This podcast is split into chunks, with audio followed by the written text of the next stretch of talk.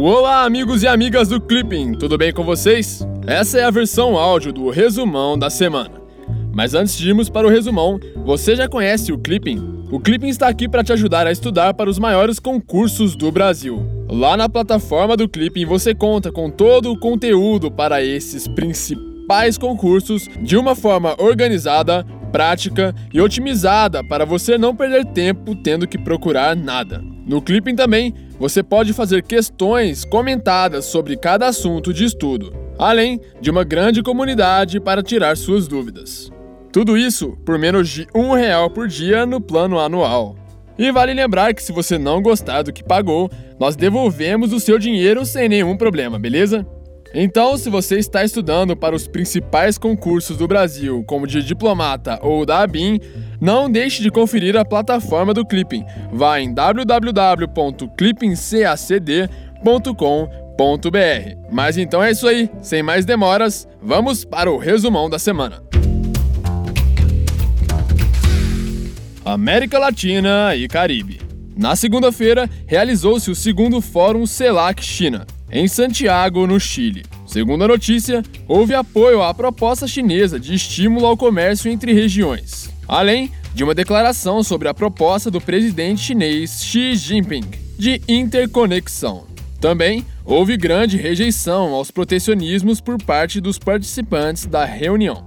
E vale lembrar, a comunidade de estados latino-americanos e caribenhos, CELAC, originou-se da reunião progressiva do Grupo do Rio e do Calce, na chamada Cúpula da Unidade, de 2010. A CELAC tornou-se ferramenta valiosa para o diálogo da América Latina com o resto do mundo e tem proporcionado à região coordenar posições nas relações com outros blocos regionais e países emergentes. O foro CELAC China foi lançado em 2014 como um mecanismo de cooperação que visa aprofundar a relação política, econômica e cultural entre os países da América Latina e do Caribe e a China, além de constituir instância para que os países participantes dialoguem sobre temas de interesse comum da agenda internacional.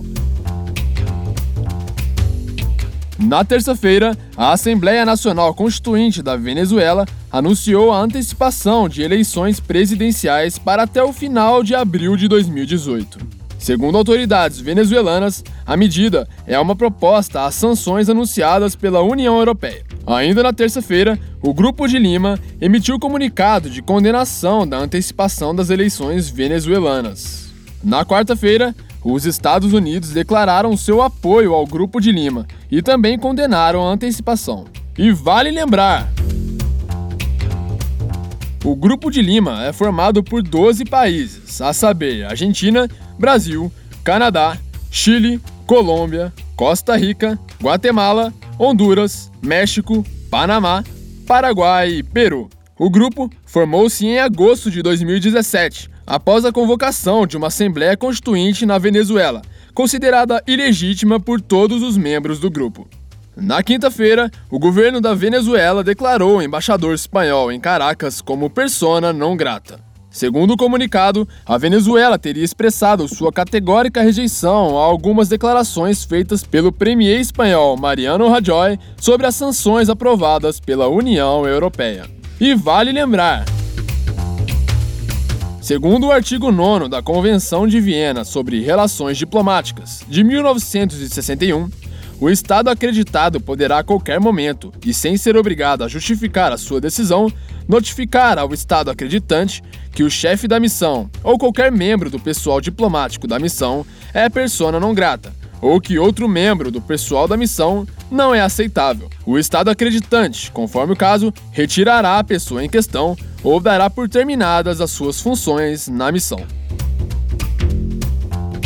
Oriente Médio Desde sábado, a Turquia tem lançado uma ofensiva contra as unidades de proteção popular, o YPG, milícias curdas na região norte da Síria. Na segunda-feira, o Conselho de Segurança das Nações Unidas reuniu-se emergencialmente a pedido da França, mas evitou condenar ou elaborar uma declaração conjunta sobre a ofensiva turca.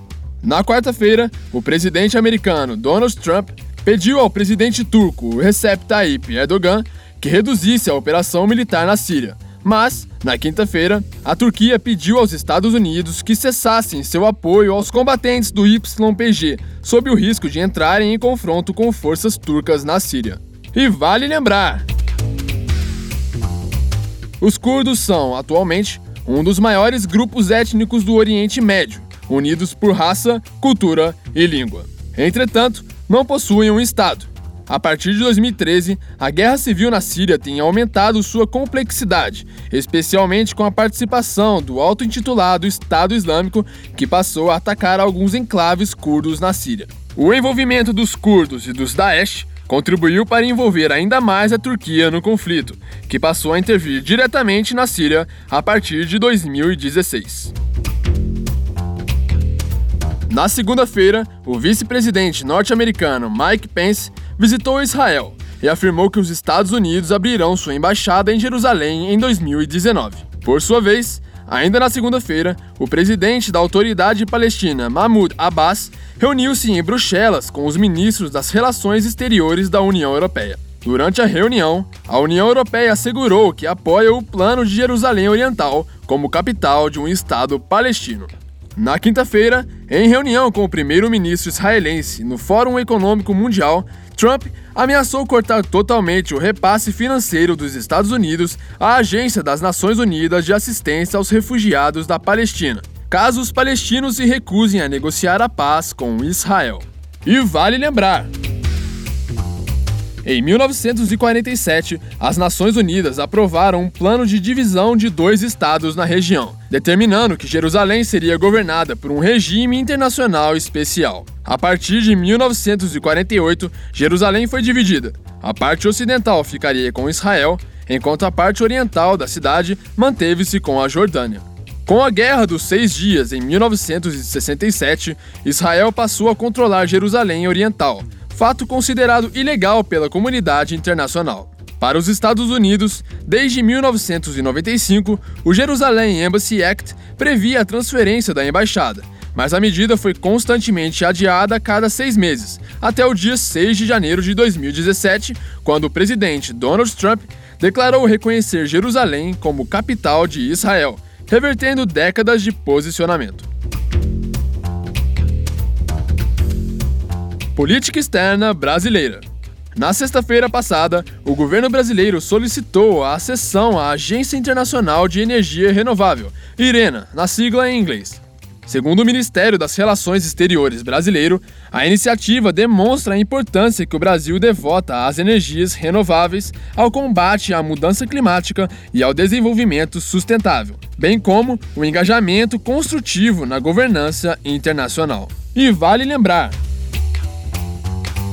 a Agência Internacional de Energia Renovável, IRENA, foi criada em 2009 e conta com 154 Estados-membros. Seu principal objetivo é auxiliar e apoiar países na transição para uma matriz energética sustentável, servindo como repositório e disseminador de conhecimento e boas práticas plataforma de diálogo e provedora de serviços, de ferramentas técnicas, de análises e de projetos de cooperação na área de energia renovável.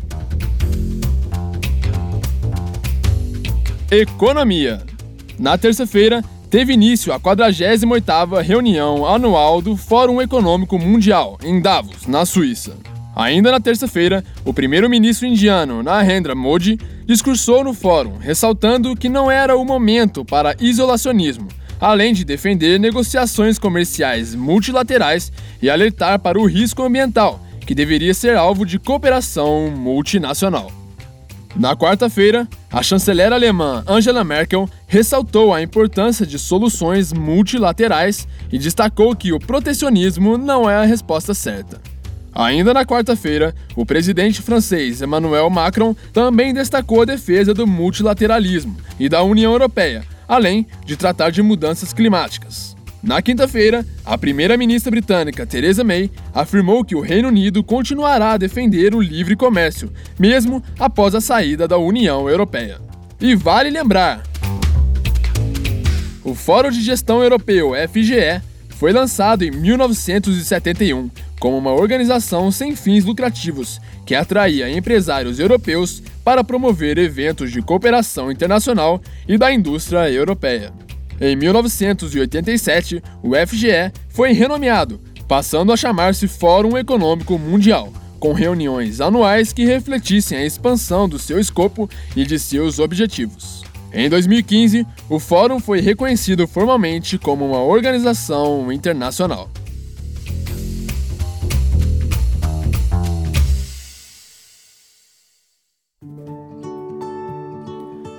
Então é isso aí. Essas foram as notícias relevantes do Brasil e do mundo desta semana.